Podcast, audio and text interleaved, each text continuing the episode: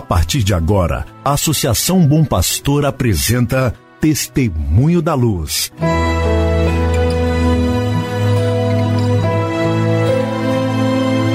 Com a palavra, o arcebispo de Montes Claros, Dom João Justino de Medeiros Silva. Tudo por causa de um grande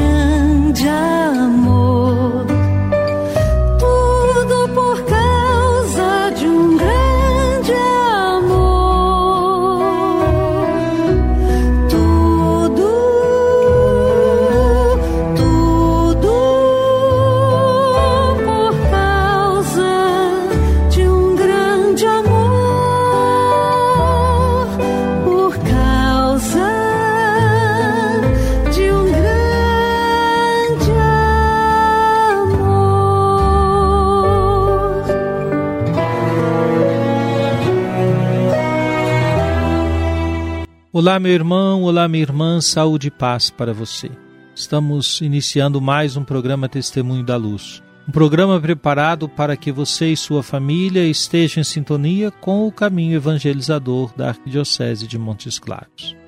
Lembre-se, o caminho evangelizador de nossa Igreja Diocesana está marcado nesse tempo pela realização da quarta Assembleia Arquidiocesana de Pastoral. Estamos agora numa fase bonita de elaboração do instrumento de trabalho.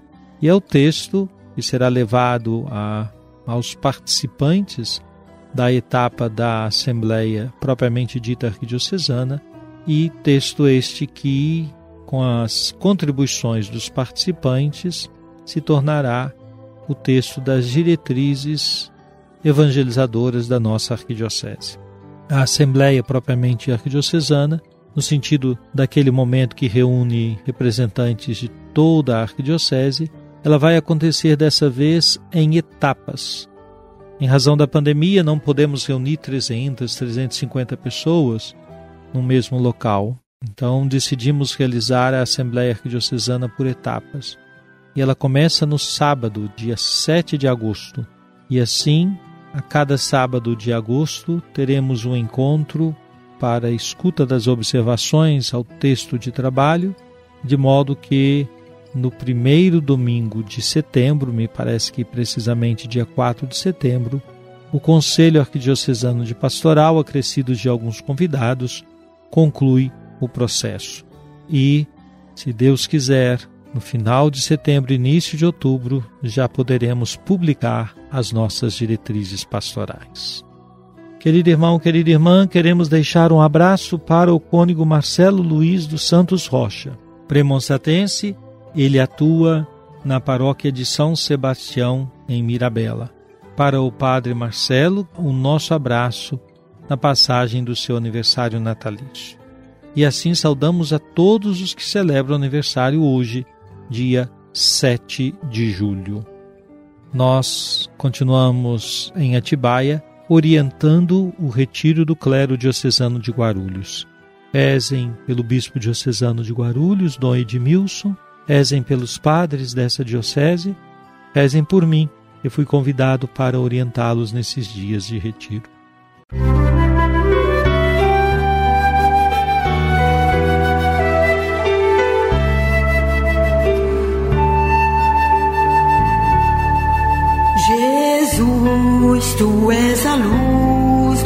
Olhos meus. Jesus, brilha esta luz nos passos meus, seguindo os teus.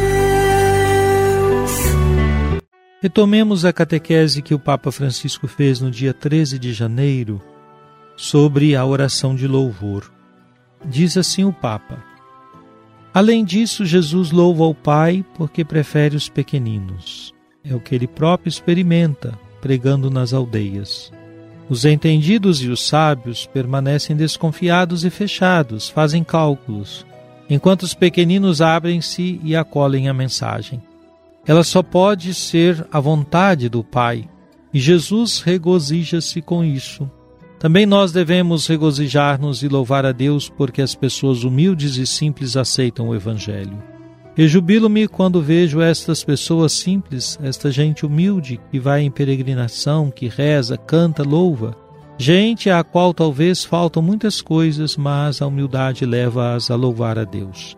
No futuro do mundo e nas esperanças da igreja há sempre os pequeninos, aqueles que não se consideram melhores do que os outros.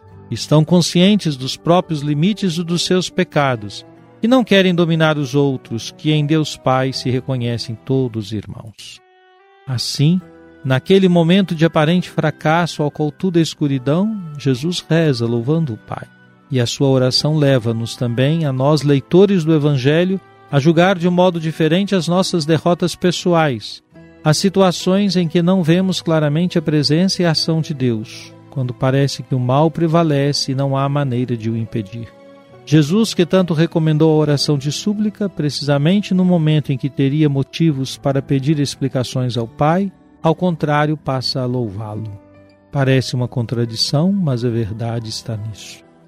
Vejam como o Papa Francisco percebe a oração de louvor de Jesus brotando num momento tão delicado de sua vida. Sim, mesmo nas situações mais difíceis, mais delicadas da vida, pode haver espaço para louvarmos e bendizer ao Senhor. Pode haver espaço para reconhecer como a mão de Deus age em favor da vida, em favor de uma história sempre mais aberta ao próprio Senhor, ao nosso Deus. Estejamos atentos, cuidemos para não fazer de nossas orações apenas súplicas e às vezes até lamurientas. Fiquemos atentos porque o Senhor já nos abençoou, o Senhor já nos cobriu com Sua graça. Portanto, encontremos as razões e os motivos para louvá-lo e bendizê-lo.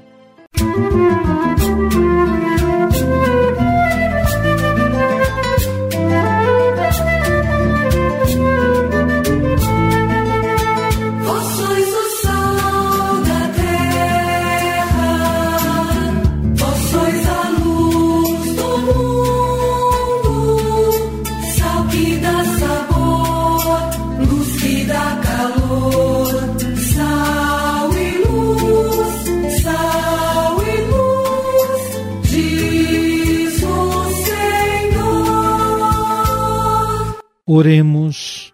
Ó Deus, que pela humilhação do vosso Filho reerguestes o mundo decaído, enchei os vossos filhos e filhas de santa alegria e dai aos que libertastes da escravidão do pecado o gozo das alegrias eternas.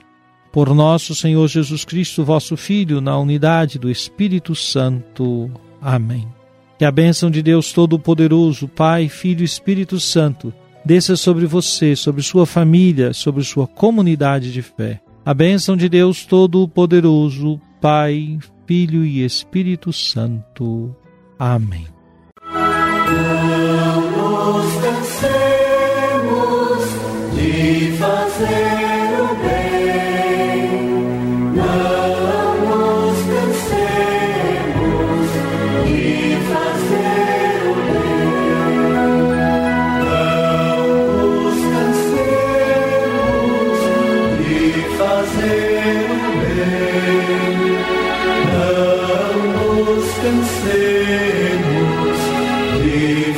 Senhor.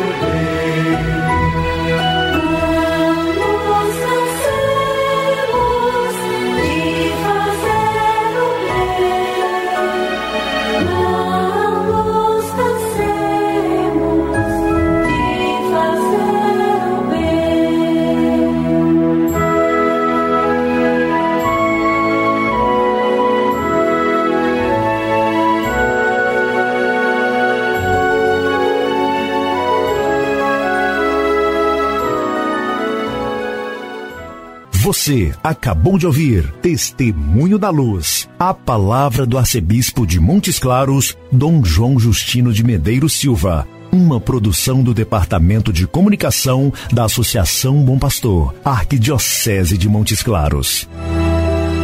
Tudo